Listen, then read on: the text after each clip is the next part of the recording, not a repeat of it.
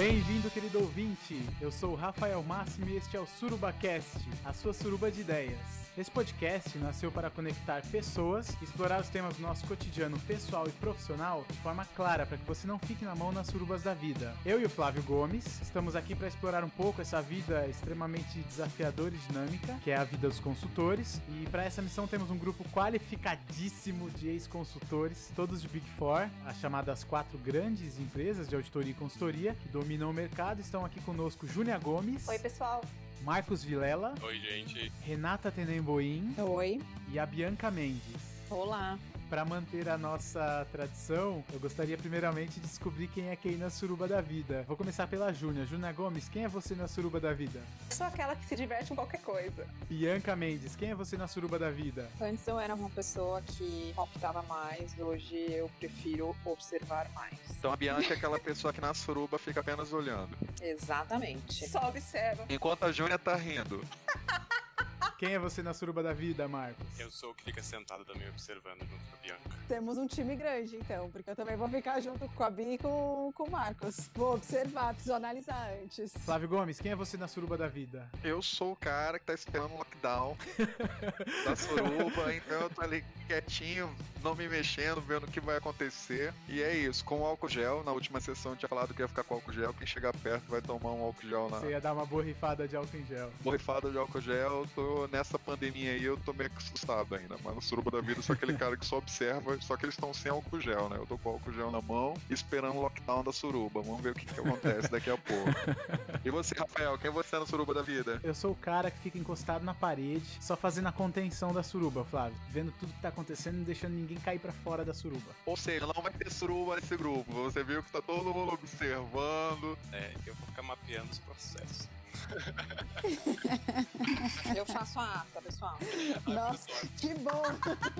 Antes de começar o nosso programa, eu gostaria de fazer um convite para você, querido ouvinte, ao Suruba Chat, a nossa comunidade no Telegram, que está engajada em organizar a maior suruba de ideias do mundo. Vamos continuar a nossa discussão sobre o episódio de hoje e compartilhar conteúdos exclusivos dos nossos episódios. Com certeza você encontrará algo interessante e irá fortalecer cada vez mais a nossa suruba. Para ser convidado, basta nos seguir no Instagram e enviar um direct. O link do nosso perfil do Instagram é surubacast. Como toda suruba é coisa séria, fique à vontade para encontrar o seu lugar na nossa suruba e fazer o que bem entender. Vamos para as preliminares? O tema do SurubaCast número 3 é Vida de Consultor, a verdade nua e crua.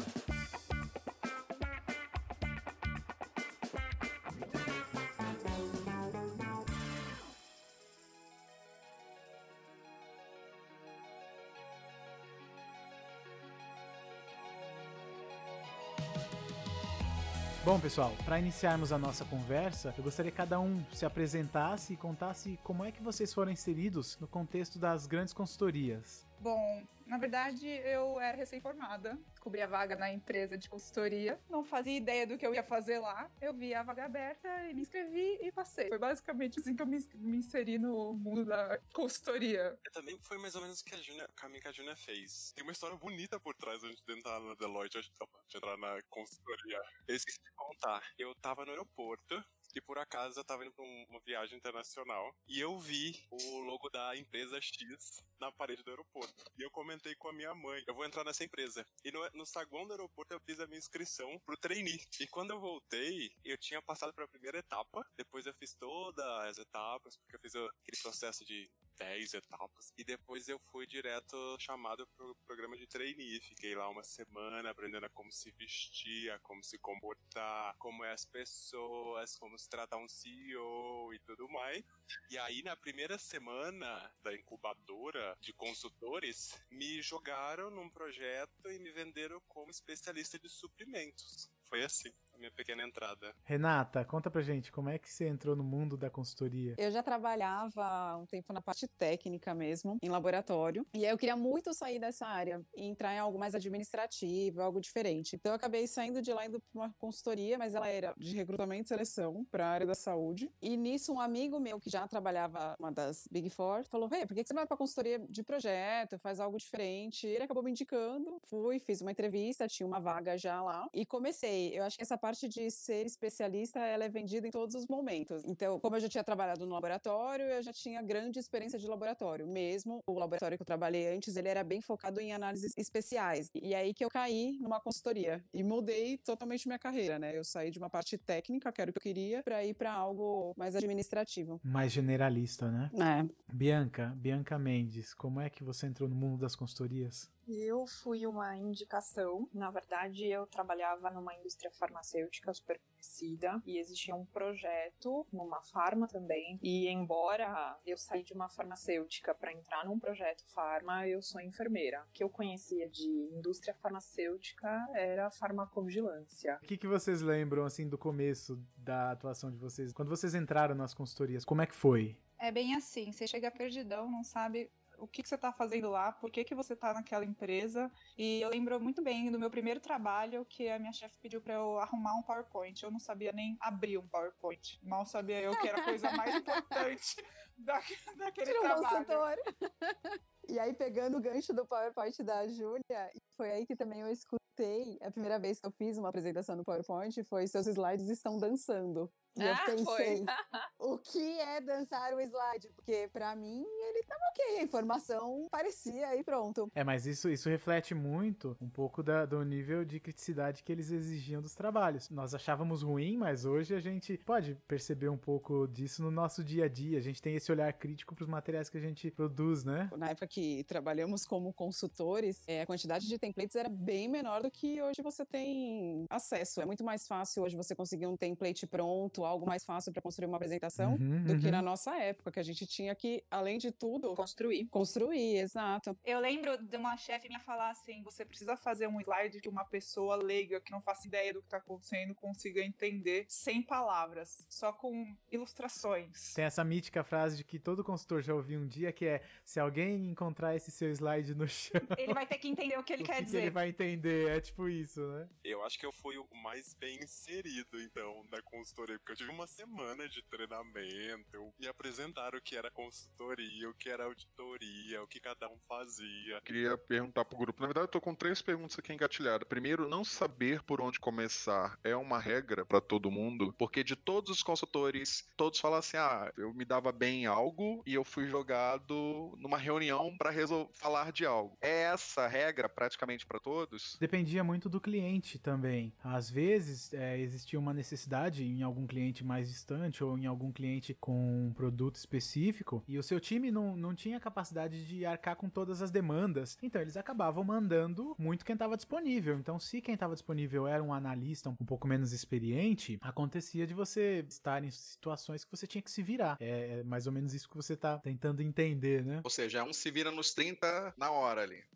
É isso aí. É. Sim. A vantagem disso é que a grande maioria do time ou já passou por esse momento ou está nesse momento. Todos os consultores querem se ajudar de alguma forma. Então pode ser um tema que você nunca viu na vida, mas eu acho que um pré-requisito para você ser consultor é você ir atrás da informação. Ok, não sei nem do que estão falando, mas eu vou atrás e além de ir atrás da informação é conhecer pessoas. Eu não sei, mas o amigo do meu amigo trabalha na área e ele pode conversar com você uma hora para te passar alguma informação e a partir daí vem uma ideia, você vai estudar e, e eu acho que é isso que faz a diferença, você não saber nada e você ir atrás da informação, mesmo sendo pego de surpresa, mas acaba dando certo porque vai atrás da informação mesmo e, e o time também ajuda. E isso molda um pouco esse perfil que o consultor tem de se virar. Naturalmente, eles não são bobos, eles trazem uma galera muito qualificada. Eles fazem inúmeros filtros, é, me parece que entra muita gente boa lá. As consultorias têm todo um perfil de contratação. Eles trazem, eles têm uma série de benefícios para quem tá trabalhando, as remunerações elas não necessariamente são as melhores, mas eles são muito competitivos na questão de benefícios, né? É, eu acho que eles vendem muito bem. E o que eles vendem é exatamente esse- essa questão do aprendizado. O tempo todo, ai, você vai aprender. Eu nunca vou esquecer. São três anos que valem dez anos de uma outra empresa, de trabalhar numa indústria. Em três anos você vai aprender o que uma pessoa que trabalha lá de- aprendeu em dez anos. Eu lembro de escutar isso muitas vezes. Realmente, em termos de remuneração, era péssimo, mas eles vendiam essa questão de aprendizado aprendizado. Você constantemente tá aprendendo, indo atrás. E essa, na verdade, é a parte legal da consultoria. Você tá sempre aprendendo. Isso é, é bom. Agora vamos lá. Você tem uma hora para você apresentar algo que você não tem domínio. Quais são as ferramentas que você tem ou, ou realmente ao recorrer a outra pessoa? Porque você não dá para você googar e aprender sobre um assunto ou falar, mostrar um conhecimento em uma hora. É o recorrer a outras pessoas? Como que isso na prática se desdobra? É achar alguém que sabe daquele assunto, perguntar na sua lista de amigos que consultor mais domina aquilo e por telefone tentar se atualizar para sair bem na reunião e tentar sair vivo no final? É isso?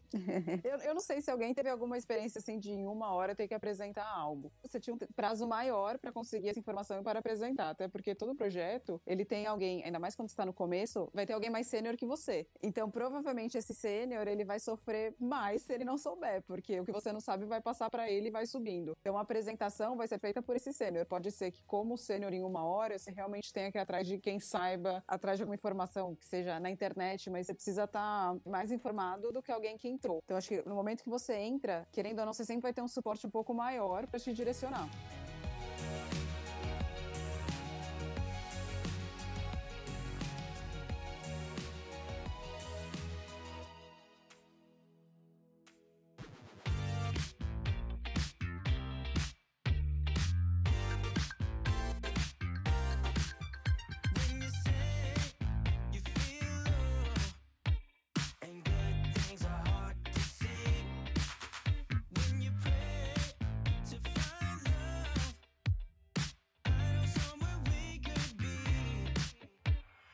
Então a gente entrou um pouco no contexto da consultoria. Então todos todos passamos pelo nosso momento de entrada nessa vida. Todos tivemos que aprender muito rápido e aprender novas habilidades também muito rápido. O aprendizado é grande, tem uma passagem de conhecimento, um alinhamento entre as pessoas que trabalham lá. Após esse momento, eu entendo que cada um começa a ser alocado em projetos, a ter que se ver numa realidade em que você viaja o tempo todo. A maior parte de nós viajou muito durante os nossos trabalhos nas consultorias. Então, como foi esse momento de ter uma nova rotina e começar a conciliar um pouco a vida pessoal com a vida de consultor, que é muito dinâmica, que viajamos muito o tempo todo, que estamos cada vez em clientes diferentes, com produtos diferentes, que exigem habilidades diferentes. Você não tem vida pessoal. O pessoal do grupo começa a virar sua família. No entanto, você faz amigos pro resto da vida. E esse é o exemplo mais clássico da gente aqui. Por isso que nós estamos aqui, porque foi tanta convivência, café da manhã, almoço, janta e trabalho juntos que viramos amigos. A gente fazia tudo juntos, 24 horas por dia, assim. A gente ainda dividia quartos, então muitas vezes a gente dormia com a pessoa. Então não tem como falar que é. não tem um convívio. É, você acaba família, você tem vida no sábado e domingo. Ou normalmente sábado e domingo você ficava em casa sem fazer nada porque você não aguentava mais da rotina da semana. Isso eu lembro bastante da vida de consultor, que era muito difícil. Todo domingo à tarde, naquele momento do Faustão, o clássico horário de depressão que a gente tem no domingo, eu pelo menos estava sempre arrumando mala, porque na segunda, 5 horas da manhã, a gente tinha que pegar um avião para ir para algum lugar que às vezes a gente nem sabia onde que era, nem sabia que cliente ia encontrar, o que tipo de projeto ia enfrentar. Agora, um ponto de vida social que eu acho, pelo menos um dos projetos que eu fiquei com o Rafa, a gente acabou ficando bem próximo do cliente. Eles viraram os nossos amigos, de chamar a gente para jantar, de falar, não, pode deixar aqui, hoje eu deixo vocês no hotel, vocês não precisam pegar táxi. Isso era bem legal. A gente ficou tão próximo até do taxista, a ponto de dirigir o carro do taxista. Foi, tem foto. Mas é, é isso, você acaba se apegando, claro que tem projeto que não é assim também. Isso foi, acho que, o mundo, a parte muito boa do projeto que a gente ficou. Mas você acaba se apegando ao cliente também, as pessoas do cliente. E tem muito na consultoria dessa parada de você cair em um projeto com uma equipe que você não sabe quem é. Então você não conhece, a equipe tem que desempenhar. Nós carregamos um pouco do DNA do consultor, essa formação, esses aprendizados, mas geralmente você não conhece a equipe que você vai trabalhar. Então você vai passar dois, três meses confinado em um lugar com uma uma equipe que você nem conhece. Às vezes dividindo o quarto uma pessoa que você não conhece. Quando a gente tava no projeto, e tinha uma gerente que ela ficou muito, sei lá, acho que ela ficou nem um mês no projeto. E ela trabalhava muito. E ela acabou ficando no mesmo quarto que eu. E eu não conseguia dormir. À meia-noite, uma hora da manhã, só trabalhando. E eu queria dormir. E no dia seguinte eu ia pro cliente trabalhar. Então, essa parte de dividir quarto, se você pega alguém que não é próximo, não é amigo, ou não precisa ser amigo, mas que você também não tem afinidade, é muito difícil. Além de você estar fora da sua casa, longe dos seus amigos, você ainda dividir quartos com uma pessoa que você não tem afinidade alguma. Não, e às vezes dura muito tempo. Às vezes você achava, vou ficar três meses. Eu tive um projeto que eu fiquei oito meses dividindo o quarto com a mesma pessoa. A sorte é que eu adoro essa pessoa e somos amigas. Mas a gente poderia ter se matado. Mas falando de, de essa coisa de dividir quarto, eu tive vantagens quando eu fui pro projeto. Eu fui pro projeto onde só tinha mocinhas e eu era o único mocinho do projeto. então eu fiquei oito meses sozinho num apartamento, num hotel, né, na verdade. Então eu tive, eu, eu tive privacidade nesse tempo, enquanto as meninas não tiveram. Que privilégio. Foi, foi muito. Só quando eu fui pro Rio mesmo que eu fui dividir. Você acaba acostumando. É o que tem, tipo, você tem arroz, feijão, se come, então. Mas é muito louco, você fala o que tem, mas aí de novo, né? Você já saiu da sua casa, você saiu de um quarto, depende da pessoa, claro, mas que era seu, Confortável. confortável, aí você vai dividir com outra pessoa que pode te acordar de madrugada porque, sei lá, porque vai usar um micro-ondas e vai fazer barulho, qualquer coisa assim, e a, e a gente acaba se acostumando com aquilo, né? A gente foi num projeto e aí tem se o cliente pagar bem ou não, né? Porque se o cliente não pagar bem, você vai ter que dividir o quarto mesmo. É, se ele pagar bem, cada consultor vai ter seu quarto. E aí, ótimo. Ou seja, também o que o cliente vai pagar Influencia. vai interferir totalmente no seu bem-estar, assim. Inclusive, você come bem, né? Porque daí você pode Exato. gastar mais, você pode almoçar, jantar, porque senão é do teu bolso. Exato, é, é muito doido. E você já está a trabalho, né? é totalmente dependente do cliente. Mas é muito engraçado. Eu lembro de não ter nenhuma dificuldade de dividir quarto com ninguém na época. Mas eu fico pensando se fosse hoje. eu falo, imagina, hoje eu lá dividindo quarto com alguém. Vamos falar desse estresse. É, vocês trabalhavam o dia inteiro e ainda tinha extensão, né? Que tem que sair pra algum lugar com todo mundo pra fazer o legal. E aí? Madrugada, madrugada. A Júlia chegava de madrugada me acordando. Tinha que ir até pra balada. Acaba que no fim você vai. Tipo, você vira a vida ali com aquele grupo. Você faz academia junto, você corre junto. A gente ia pra balada toda terça. Você vai pra balada. Eu nunca fui da balada, mas ó, o pessoal ia pra balada. Você faz curso junto. Você faz tudo junto. Pegando o gancho no que o Flávio falou, a Júnia contou que quando a gente chegava no hotel, a gente trabalhava bastante. É um questionamento que eu faço, né? Por que, que a gente trabalhava tanto do hotel? Eu acho que dependia do projeto. Teve projeto que eu trabalhei muito do hotel e teve projeto que não. Dependia muito da liderança do projeto. Eu não sei, eu lembro de ir todo mundo pro quarto trabalhar, pro quarto de alguém. Pro mesmo quarto. Eu lembro, tipo, vamos todo mundo pro quarto de não sei quem e ficar trabalhando tipo, até de noite. Mas assim, não vou falar, nossa, isso era todos os dias. Não, não era, mas eu lembro disso acontecer. Isso acontecia porque na consultoria trabalha-se muito. Dependendo do cliente que você estava, às vezes era um cliente que fechava a empresa e que todo mundo ia embora às 5 horas. Sim. Era isso. Mas como a consultoria tinha prazos curtos para entregar o trabalho, a gente acabava esticando no hotel, porque a gente precisava atender o prazo. Era um projeto de dois meses, de três meses, e o material tinha que ser entregue. Tinha esse senso de urgência, certo? É muito complexo. Eu acho que sim, tem os prazos, os prazos são muito apertados, mas todo mundo tem as suas responsabilidades. Então, se você tá lá com o seu timing correto, não tem por que você trabalhar de madrugada. Se não, se não tiver legal, acho que sim, tem que dar uma estendida, mas todo mundo tem que ter a responsabilidade. Talvez é, nós não tínhamos nessa época.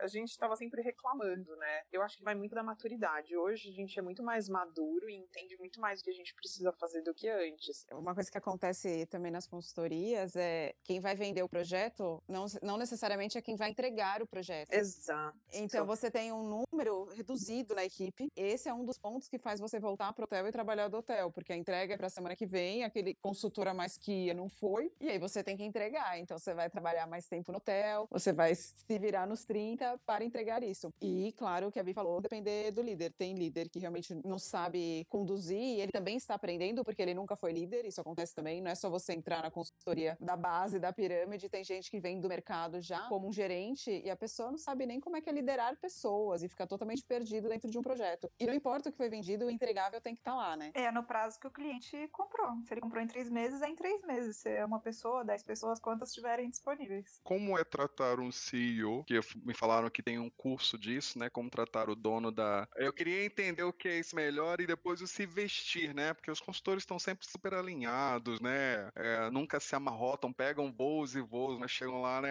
É, na estica. Como é que é isso? Você você nunca viu um, um, consultor chegando amassado, né? Então a primeira pergunta era como que eu trato um CEO, né? Como que é esse curso? Dentro dessa preparação que eu acho que todos devem ter, primeiro como é essa preparação, se vocês puderem falar de que é e depois o que, que vocês viram de engraçado ou diferente nisso, o que faz diferença até hoje na vida de vocês? Na verdade, assim, você tem muito. Eles te enfiam um monte de bagagem do tipo quais as palavras certas para você falar numa reunião com o cliente, como você deve tratar e se comportar frente a um, um CEO, um chefe de uma empresa, quais as pessoas e como você deve olhar para o CEO também. Isso eu tive vários cursos nessa semana de como lidar com esse tipo de pessoa, esse tipo de ser humano. Como encarar o ego dele como algo que não é só um ego, mas sim que ele tem uma bagagem por trás. Então você acaba aprendendo umas coisas ali do dia a dia. E além disso, uma coisa que eles ensinam, pelo menos eu passei por isso na consultoria, foi de que roupa é, você deve usar, quais são os comprimentos necessários da roupa, porque eles olham para isso também. Para as moças, quais são as unhas, qual a cor que ela tem que estar, tá, como o cabelo tem que estar tá tingido ou não, pode ter ponta dupla ou não. E aí existe. Mas é verdade. A gente tinha fiscais do projeto que olhavam pra sua unha e falavam: peraí, você acha que é verdade. tá precisando de fazer a unha? É verdade. Já me falaram isso muitas vezes. Muitas vezes. Você precisa fazer a unha, você precisa passar maquiagem, você precisa usar salto. Eu recebi um dress code, vocês não receberam, não? Eu recebi. Eu recebi também. Depois que eu saí dessa empresa, eu doei todos os saltos que eu trabalhava. Eu nunca mais trabalhei de salto na minha vida. Eu libertei. Mas eu não passei por isso, sabia? Não sei, eu não conheci ninguém que ficava pegando nesses pontos, assim. Eu não fiz nenhum desses cursos. Quando eu entrei, eu fui direto pro projeto igual as meninas. Mas tem coisa que acontece com consultor que é só a vivência mesmo, assim, de você apresentar um material para o cliente e ele falar, tá, mas eu não entendi nada do que tá escrito aí. não adianta eu achar que é o ego dele, não adianta eu estar tá de terno, não adianta nada disso. O que, que eu vou falar para ele, né? Por mais que a consultoria tente colocar todo mundo na mesma linha, tem coisas, se a pessoa não tiver vivência, não tiver jogo de cintura, ela não vai se sair das situações que ela realmente precisa sair. Então eles acabam tentando ensinar o básico, mas se a pessoa ainda não tem um pouco de perfil é. para lidar com o dia a dia, não vai adiantar muita coisa. É, ainda falando um pouquinho de roupa, talvez a Júnia tenha essa mesma vivência. O meu primeiro projeto, que foi com a Júnia, e talvez o primeiro projeto da Júnia também, foi bem traumatizante Sim. em relação à, à roupa, porque a gente tinha que ser impecável, não podia usar calça jeans, não podia isso, não podia usar não sei o que, tinha que ir de salto, e assim, eu pegava trem, eu andava 3 quilômetros para chegar até, eu, eu chegava suada, assim, pingando. Com o pé cheio de bolha com o pé cheio de bolha, ia pro banheiro, dava, penteava o cabelo tal, e tava linda, ok. Mas também houveram outras vezes no projeto fora que eu perdi a mala inteira com Nossa, água de peixe. peixe. É verdade. Nossa, esse episódio foi dureza, hein? Foi muito bom esse dia. Conta pro Flávio um pouquinho como foi isso daí. Como que é esse episódio? Eu perdi tudo que eu tinha dentro da minha mala, porque do lado da minha mala, no porão do avião, foi colocado um isopor cheio de camarão e esse isopor virou na minha mala e simplesmente eu não tinha roupa para trabalhar. O cheiro de peixe impregnou em todas as roupas. Impregnou, gente. E aí. Muito engraçado, triste. Uma discussão interminável com a companhia aérea que não adiantou em nada. É, hoje é engraçado, mas no dia foi bem triste, foi bem foda. Ah, mas você ia, você ia do aeroporto direto pra consultoria? Sim, às vezes sim. Mas você já tava vestida? Ou você ia trocar de roupa? A gente já ia vestido sabendo sabendo que ia direto pro projeto, né? A gente saía com horário bem apertado aqui pra estar, tá, vai, oito horas em qualquer lugar do Brasil. é muito comum você chegar do aeroporto e ir direto pro cliente com a mala. Isso acontecia muito. E aí você foi com a mala fedendo camarão? Não, eu nem, eu nem peguei a mala. Eu nem cheguei a pegar a mala. Não tinha condições. Literalmente você deixou a mala no, no aeroporto? Inteirinha. Eu fui conseguir pegar algumas peças de roupa. Era quarta, quinta-feira, filho. Foi. Era mais ou menos isso? Eles te entregaram depois. Eu lembro de você separar a roupa que tava fedendo e a que não tava. Eu lembro da cena, assim, do armário, você dobrando a roupa que tava ok, que dava para usar, e a roupa que não dava. E eles te enrolando para ver se iam te dar uma mala nova se iam te dar um dinheiro pra você comprar roupa. Exatamente. No final, assim, me deram uma mala nova depois de um mês, mas roupa nada. Então, eu fiquei no hotel um tempo e repeti a mesma roupa, tomei banho, chegava no hotel, tirava toda a roupa, ficava sem, para poder repetir a bonitinha no outro dia. Mas isso é parte das aulas de etiqueta e de comportamento de como se vestir, porque você aprende que você tem que usar branco, preto e cinza sempre. Então, se você usar a mesma roupa, ninguém vai perceber. Muda só essa paleta de cor. Boa.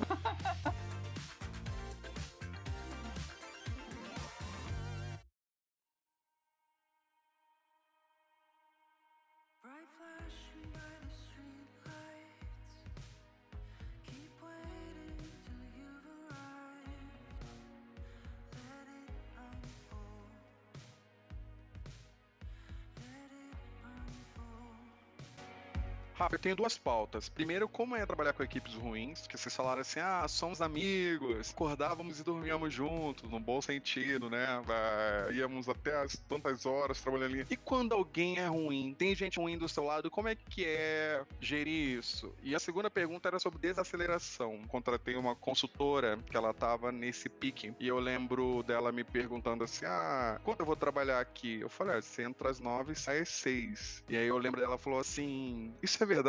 Sai às seis, a gente não vai trabalhar até às dez? Aí eu falei, não, geralmente é até às seis. E eu lembro que ela passou um, um período assim de adaptação, porque ela queria coisa nova toda hora, ela queria, ela queria continuar até às dez trabalhando. Então, a primeira coisa das equipes, das equipes ruins, depois da desaceleração, né? Que eu acho que vocês vêm muito acelerado, querendo resolver o mundo. E como é essa transição? Eu acho que quando você fala é que tem equipe ruim, é muito complicado, né? Se você tem 10 pessoas e todos são ruins, é, é difícil. Todos nós já saímos, mas qualquer lugar que você for trabalhar, você vai trabalhar com pessoas que não são boas. Então, tanto em projeto quanto em lugar fixo, sempre tem alguém que não é bom e você vai ter que lidar com isso. A diferença que eu acho que quando você tá na consultoria, que você tem um projeto, você tem um entregável, é que pode ser que você trabalhe muito mais para cobrir essa deficiência de alguém que é ruim do que num trabalho do dia a dia que você tem mais tempo. Tudo bem, a pessoa não fez? Tudo bem. Semana que vem eu vou chegar e vou perguntar de novo para ela. Pô, não fez de novo? Tá, vai. Mas 10 dias, você consegue? Consultoria não tem essa. Eu tenho que fazer até sexta e se a pessoa não fizer, pode ser que você faça por ela. Então você vai trabalhar por você, pela pessoa e não só você, mas gente da equipe também. Então você tem que dar- achar uma forma de suprir essa deficiência da, da equipe usando o que você tem mesmo. É, vai gastar mais tempo, vai atrás de mais informação, mas quanto ter pessoas ruins, eu vejo que não importa o local que você esteja, todo lugar tem. Eu acho que vai muito da maturidade também. Alguns projetos, principalmente os primeiros projetos que eu fiz, as pessoas não eram ruins, as pessoas eram muito boas, capacitadas. O problema é que elas eram más e, e fazia má gestão, assim, não má gestão do projeto, mas gestão de pessoas. Às vezes acontecia uma humilhação. Elas eram más pessoas e más gestoras, é isso? Má gestoras, não do projeto, mas gestão de pessoas. Esse mundo da, da consultoria, ele tem um pouco desse mundo capitalista, mundo cão mesmo. Dependendo do projeto, você pega um, um típico gestor de empresas americanas, com essa formatação mais antiga de grandes consultorias, e é um cara que é um pouco mais rígido, mais ríspido, um pouco mais duro, com uma cobrança mais pesada em cima das entregas. Eu ainda acho que, que não é isso, Rafa, porque rispidez e, e prestação de contas, vamos dizer assim, eu estaria acostumada. O que eu não, não curtia Você tá falando de caráter, né? é caráter.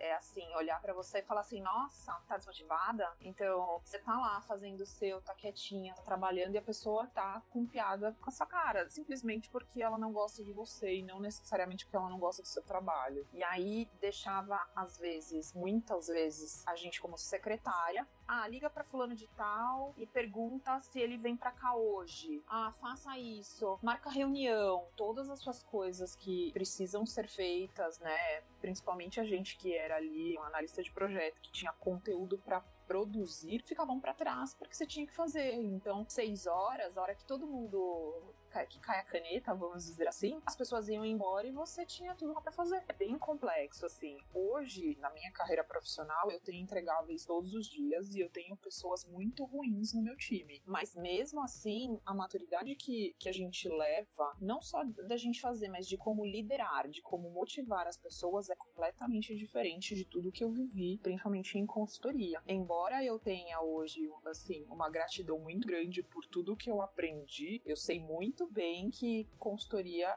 é bem complicado de se trabalhar. Que pensamentos vocês podem extrair? Se Eu sou uma pessoa que eu quero entrar numa grande consultoria, ou que eu estou avaliando esse tipo de possibilidade. O que, que, que a gente pode dizer pra ela que pode agregar, que pode ser positivo pra que ela, que ela opte por tomar esse tipo de decisão? Eu acho que consultoria é a melhor escola que existe, ou a melhor faculdade, a melhor pós-graduação, melhor MBA, qualquer coisa, qualquer tipo de formação que exista. Porque você tem tudo aquilo que você pode ver na teoria, você tem a oportunidade de fazer na prática. Independente de equipe, até porque qualquer pessoa que a gente for conversar, não importa se ela dá aula numa faculdade, não importa se ela dá aula numa escola, num berçário, se ela é de uma consultoria ou se ela é de uma grande empresa, tanto faz o que ela faz, tem gente que vai trabalhar bem. Mas quando você está na consultoria, você tem a oportunidade de passar por várias empresas, você tem a oportunidade de conhecer de diversas frentes, que eu acho que um bom profissional, independente de onde você for trabalhar, é aquele que tem bastante conhecimento, já passou por diversas áreas, e voltando um pouco até no que a Ju falou, ela teve que aprender coisas financeiras que não era a área dela, e não tenho dúvida que hoje ela usa muito onde ela trabalha, porque ela aprendeu com isso. Então, acho que todo aprendizado que a consultoria traz, nenhum outro lugar vai trazer, porque você acaba ficando muito fixo naquilo, você acaba focando mais em uma área só, e você não tem a oportunidade de passar por diversos departamentos. E quando você muda de projeto, você tem a oportunidade de passar por diversos departamentos, você tem a oportunidade de conhecer diversas empresas, e eu acho que é uma oportunidade muito boa. É muito fácil te chamarem para trabalhar nas empresas que você acaba prestando consultoria. Até depois que eu saí da consultoria que eu tava, eu fui trabalhar num lugar que eu já tinha passado num projeto lá. A pessoa que me entrevistou foi pedir indicação pro responsável do projeto. Ele falou: não, pode contratar, ela trabalhou com a gente. Então, querendo ou não, você acaba formando um núcleo muito importante, você acaba conhecendo pessoas que um dia podem te indicar, ou até você puxar essa pessoa para trabalhar com você. Então, falando em conhecimento como um todo, acho que consultoria é uma experiência que vale muito a pena, não tem igual. Tem perrengues, tem a parte difícil, mas tem a parte boa, tem amigos, tem conhecimento, tem oportunidades. É que você precisa estar muito aberto e ser bem resiliente. Eu acho que a palavra é ter resiliência para trabalhar em consultoria, porque você não sabe o que vai te aguardar. Você pode pegar um projeto tranquilo de conduzir, mas com o dono do projeto, com o diretor, com o CEO, super difícil de conversar. Ou não, ou pode ser o contrário. E aí você tem que ir se adaptando com os meios, mas eu acho que isso é, é pra vida, assim, consultoria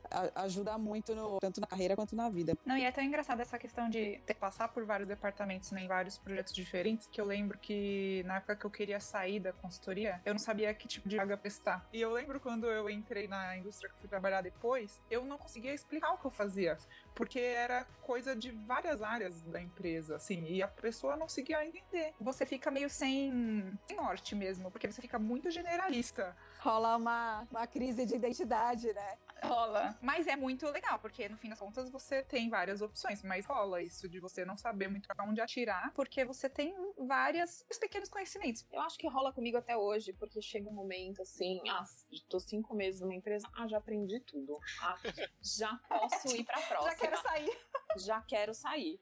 Porque você, você- você sabe onde buscar, você sabe como fazer, você sabe com quem falar, você se vira sozinha, porque tudo isso você fez na consultoria. Então chega um momento, talvez eu até me identifique não com o período de trabalho com essa pessoa que ele falou, mas hum, trabalhar até 10 da noite, acho que não, mas de chegar um momento e você ter um pouco de ansiedade por querer mais, querer mais, querer mais, eu acho que até acontece um pouco comigo, porque de fato eu aprendo rápido e eu também já começo a me desgastar rápido. Isso se dá muito pelo fato, talvez, né? Eu, pelo menos, eu tocava muitos projetos curtos, projetos tiro, de tiro rápido, né? Esses dois, três meses que você entra no cliente, você entende a situação e já, já endereçava rápido os temas. Então isso criava uma, uma certa adaptabilidade, você ficava um pouco mais rápido para aprender e desaprender métodos, práticas, para poder endereçar o projeto nesse período que era curto. E quando você terminava esse projeto, você já, já era colocado em outro, o que também exigia esse mesmo ritmo de aprendizado e desaprendizado que você para cada projeto. É, e tem muito lance também de você não ter um pensamento fragmentado. Né? A coisa que a consultoria te dá é ter um pensamento generalista, onde você consegue olhar aquilo e você enxerga o todo. Você não tá olhando uma caixinha que depois você vai acabar assumindo ela, mas a maioria das vezes você olha para um departamento inteiro e você entende desde o momento que aquilo chega, que é transformado e que é vendido. Então, isso é um, um ganho da consultoria absurdo. Porque você sempre vai olhar para as coisas como uma forma, como algo que entrou, foi processado e saiu, e você Com um olhar analítico. com um olhar analítico e você sempre vai se cobrar disso. Eu queria fazer duas perguntas. É, primeiro, como é o canto da sereia? Como que vocês tratam isso? O Que é aquilo? Você entra como consultor. Já me disseram uma vez que o consultor você nunca, o consultor ele nunca deve ser contratado, né? Porque é muito tipo, você como consultor ali você tá apontando erros e acertos. Você tem uma respeitabilidade ali porque você é a pessoa que veio de fora para orientar. E daqui a pouco alguém fala assim, olha, você tá tão bem que você não quer integrar o time. Como que é esse canto da sereia assim? É, alguém já passou por isso? É, era bastante comum a gente, a gente perder alguns recursos para clientes. Clientes eles buscam esse tipo de versatilidade nos profissionais, e eles percebem isso nos consultores. Se o cara lida com qualquer situação e a gente listou aqui muitas adversidades, as empresas acabam se interessando pelo perfil de profissional que o consultor vai desenvolvendo ao longo do tempo. Eu acho que essa parte do canto da sereia, muitas vezes ele não é tão na lata, assim. Então, fala, ah, você não viria? É. Você não tem interesse? É porque normalmente tem um contrato, né? Exato. E aí você fala, putz, falo que eu vou ou finjo que eu. Ah, gente, quem sabe um dia. Porque é muito, muito doido, assim. É, teve um caso que. Um projeto que eu tava com o Rafa. E que falaram pra gente, sim, pra gente ficar lá. E foi muito engraçado que no começo, a gente, quando a gente era fora de São Paulo, a gente falava, nossa, por quando que a gente viria pra cá? Verdade. A gente pegava o avião olhando na janelinha, pensando quanto que a gente toparia mudar de São Paulo pra ir pra lá. E quando isso aconteceu mesmo, já tinha passado o encanto pela cidade, porque, putz, não tem nada pra fazer aqui mais. E também já não era o que a gente queria, mas. Então acaba. Você fica meio dividido, assim. Diversos consultores, inclusive o projeto que a gente passou, todo mundo saiu pra ir pra outro lugar. Mas acontece. Mas é engraçado que a hora que você recebe esse canto, você fica meio sem. Não sei pelo, se todo mundo, acho que a maioria fica meio sem saber o que fazer, porque tem o lado da ética, né? Você tá ali, o cara tá te pagando pelo seu serviço, tá pagando pelo seu serviço. Não dá você falar, quem sabe um dia. Perfeito. E eu queria complementar, Rafa, queria fazer uma segunda pergunta. É porque uma vez falaram pra mim, olha, você, onde você dá consultoria, você não pega cargo. Muito provavelmente você não vai ter a mesma performance como consultor. E aí por isso a pergunta se era pra entender, porque os contextos são diferentes, né? Se isso se aplicava mesmo. Então se vocês tinham tido alguma, alguma experiência nesse sentido. E aí na primeira pergunta do Rafa, ele falava assim, ah, como é pra alguém que tá ouvindo agora esse podcast, pensando assim, pô, eu quero trabalhar num Big Four. A minha pergunta agora é, é, vocês, pelo que eu entendi, todos vocês saíram, né? Como que é sair da vida de consultoria, né? Como são os primeiros 30 dias? É, existe vida após, pós, pós Big Four? Como é que foi isso? Eu lembro que eu falei, como é esse processo de desaceleração? Olha, eu acho que assim, tem, tem um lado muito de alívio, né? De pensar que você vai trabalhar no horário. Eu lembro que quando eu saí, eu fui pra uma empresa que saía meio-dia, sexta-feira. E na entrevista eu fiz a seguinte pergunta que você falou: Mas você sai meio-dia mesmo? Quando eu fui, falaram pra mim: Não, sai meio-dia. Eu falei: Não, nem pau, não sai meio-dia. Gente, meio-dia, caía a caneta. Seis horas da tarde, a empresa tava apagada. Apagada. O horário era das sete às cinco. Seis horas, não tinha nenhum cidadão na empresa. E assim, por um lado, maravilhoso, assim, depois de um tempo eu acostumei com essa vida, não quero outra. É, mas- já mudei de emprego de novo, mas assim, não quero outra vida.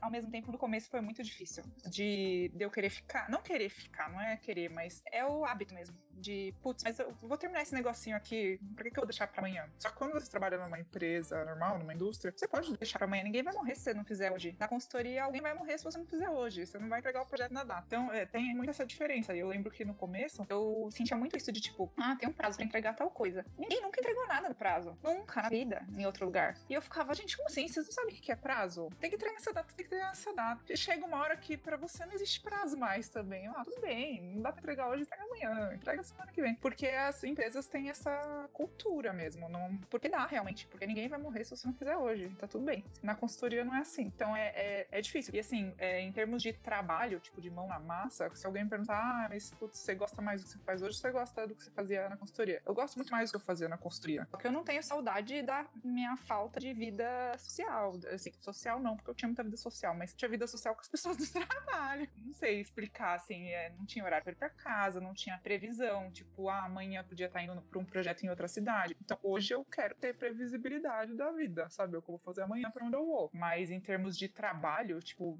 é, do dia a dia, eu gostava muito mais da consultoria. Eu acho que a parte é engraçada, a hora que você muda, que você vai trabalhar num lugar fixo, quando eu cheguei, pelo menos, eu falei, caramba, eu preciso entender como as coisas acontecem aqui. Porque a gente tá muito acostumado na consultoria, antes de ir pro cliente, alguém vai lá e te passa um overview do cliente, é isso que a gente vai fazer, é assim que vai funcionar. E quando você chegar num lugar fixo, você não sabe o que você vai fazer, você não tem um entregável. Mesmo trabalhando com projetos, você não tem aquele entregável que você tem na consultoria. Então foi meio.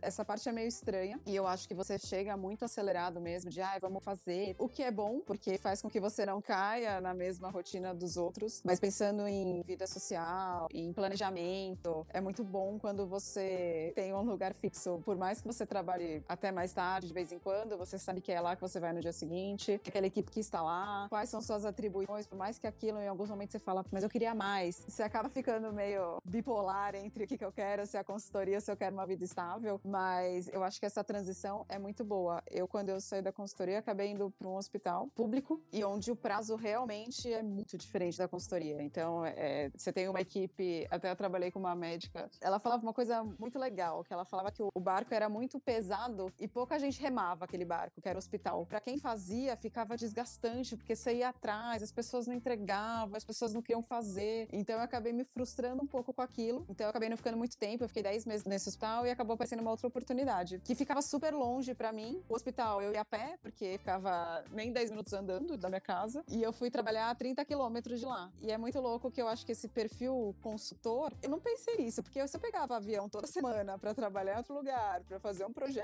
qual o problema de eu andar 60 quilômetros por dia e ir para uma empresa e fazer algo que me brilhava muito mais os olhos do que eu estava fazendo no hospital? E como, e como consultor, fica até difícil você se atrasar pros seus compromissos, né? A gente andava 300, 500 quilômetros e não se atrasava no cliente, então aqui em São Paulo você não podia se atrasar. Nossa, é verdade. E tem uma coisa que até hoje me incomoda: a pessoa marcou reunião com você 4 horas. Meu, dá 4 e 20 acho pela mensagem, não vai atrasar. Eu também, quero morrer. Na consultoria, você fala, Na consultoria. me avisa antes, poxa.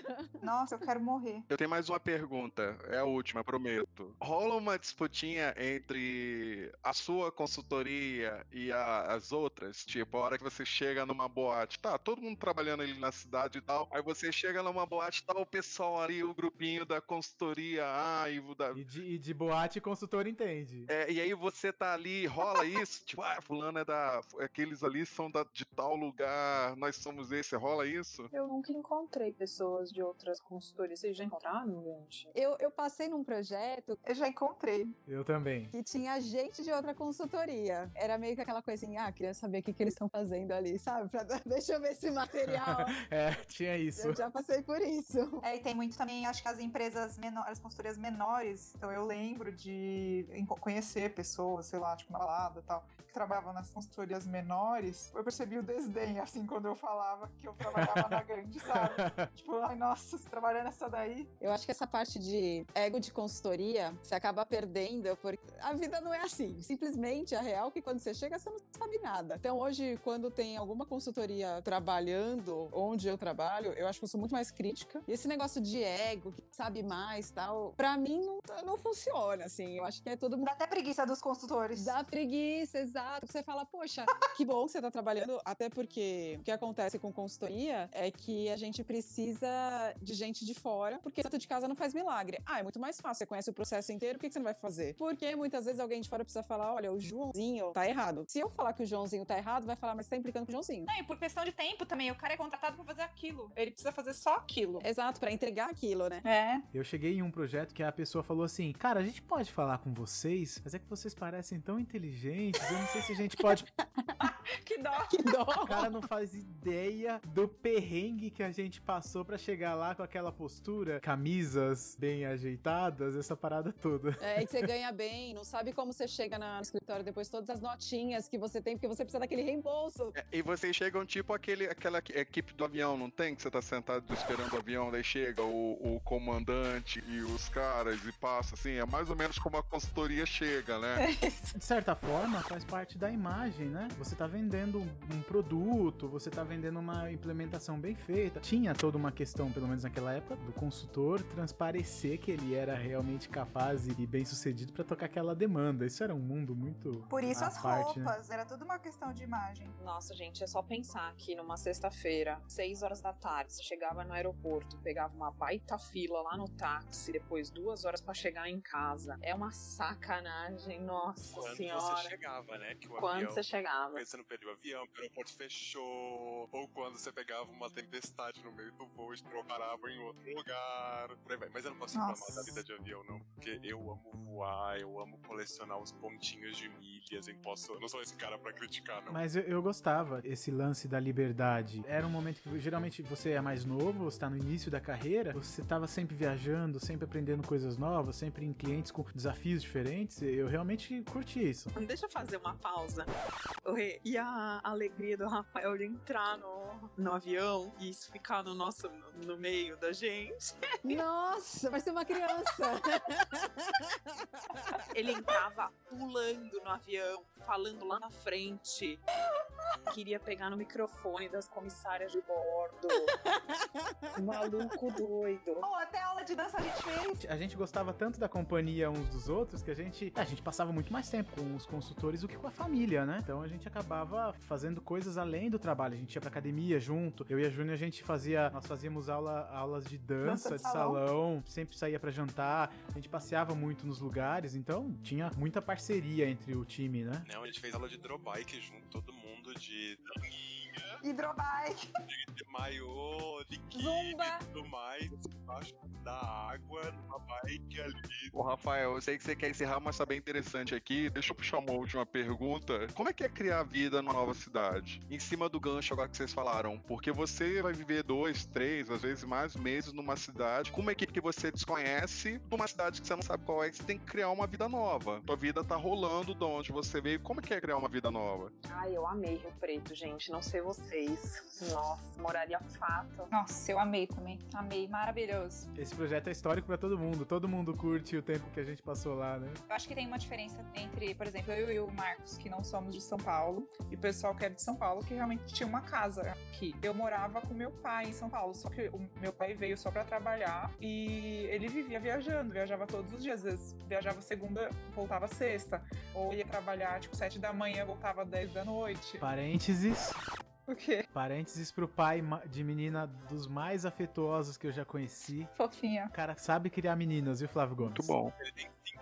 Ele tem quatro filhas apenas. Júnior, você vai fazer o seu pai ouvir esse áudio só pra dizer que eu gosto muito dele. Um abraço, queridíssimo. E sua mãe, sinto muito falta de tocar violão com sua mãe, que é uma cantora exímia. Foi aniversário dela esses dias. É, foi domingo. Parabéns. Ela é uma cantora exímia. Sinto muito falta de tocar violão com ela. Mas assim, então eu não tinha uma vida em São Paulo. Os meus amigos eram os meus amigos da empresa. Eu não tinha tantos. assim, tipo, tinha alguns amigos fora, mas a maioria não é. A maioria eram os amigos da empresa. Então, pra mim, era muito fácil. Eu, eu era solteira, eu morava com meu pai que nunca estava em casa. Os amigos estavam indo pra mesma cidade que eu. Então, pra mim era maravilhoso. Agora eu fico pensando pra quem tinha mãe morando aqui, irmãos, às vezes marido, esposa, filhos. é, Deve ser bem mais complicado, mas é, não sei. Falou por mim, até pelo Marcos, arrisco dizer que era bem fácil. É, eu me mudei pra São Paulo pra consultoria, então eu saí do interior, menino do interior, que vai pra capital de Malicuia e veste o terno e vira consultor. O Marcos, ele era super nômade, né? Um pouquinho, é que eu já tava acostumado, assim, durante a minha vida inteira. Meu pai era, trabalhava com projetos, olha só o que aconteceu. Sempre fui gerente de projetos e eu mudei umas 30 cidades no Brasil. Então eu já tava acostumado com mudança. Pra mim, mudar de três estados em um ano era uma coisa normal, que todo mundo passava por isso. Por que não eu? Então eu já tava acostumado com a, a me adequar com esse tipo de coisa. Acho que pras meninas é um pouco mais diferente, porque elas eram de São Paulo, tinham as raízes aqui. Mas, mas a pergunta é, depois da primeira vez, né, você, você chega no time e já fala assim, gente, é o seguinte, vamos passar três meses aqui, quem vai dançar, já vamos procurar academia, já vamos... alguém, faz, alguém fazia isso? Tipo, ó, O Rafa fazia isso. Rafa fazia isso. Quando a gente percebia que ia ficar na equipe, ah, eu, Marcos, Júnior e tal, gente, ó, pessoal, agora nós vamos correr todos os dias às seis e meia, nós vamos pra academia a tal horário, nós vamos comer açaí, era, era uma parada assim. Verdade. né? Já todo mundo fazia um cronograma ali do que fazer, tipo, e se alguém tinha chegado antes no projeto, já falava, ó, já me matriculei nessa academia, você tem que ir lá fazer, Gerente de projetos, né? é, tipo, você tem que ir pra ela, a aula é essa hora. É que eram projetos diferentes, né? Então, às vezes o Rafa ficava um pouco mais lá no projeto e o Marcos e a Juni esperando o Rafa e a Renata pra correr. Eu lembro, gente. Verdade, é verdade, acontecia. Gente, se hoje eu na vida eu saio pra correr é por vocês. Se vocês fizerem É isso isso aí, eu também. eu não corria nada antes de lá. Nem eu, eu lembro de correr, tipo, 30 segundos e falar, Rafa, eu tô morrendo, pelo amor de É, Deus. foi pelo Rafa, pra o Rafa isso. que empurrava. eu tenho muitas fotos da época que a gente corria, todos magros. Manda pra nós. Eu não, porque eu engordei 5 quilos em 8 meses. Sei, sei lá. Eu também engordei bem lá, não posso dizer o mesmo. Flávio Gomes, Fala, Rafael Máximo. vamos para o. Foi bom pra você? Ah, vamos, vamos pro Foi Bom pra você.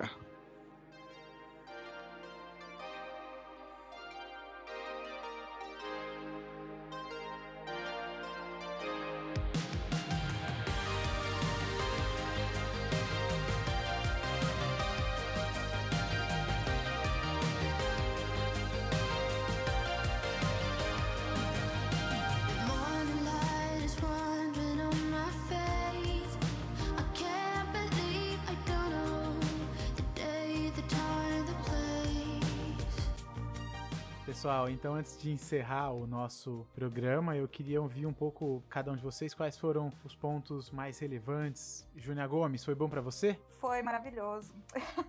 eu acho que a melhor parte é lembrar das coisas legais com vocês e de várias histórias que eu morro de saudades. E com certeza a gente passou muito perrengue, sim, mas ah, o que fica é a parte boa. Eu só tenho boas lembranças e morro de saudade de vocês. que legal. Marcos Vilela, meu querido, foi bom pra você? Poxa, foi.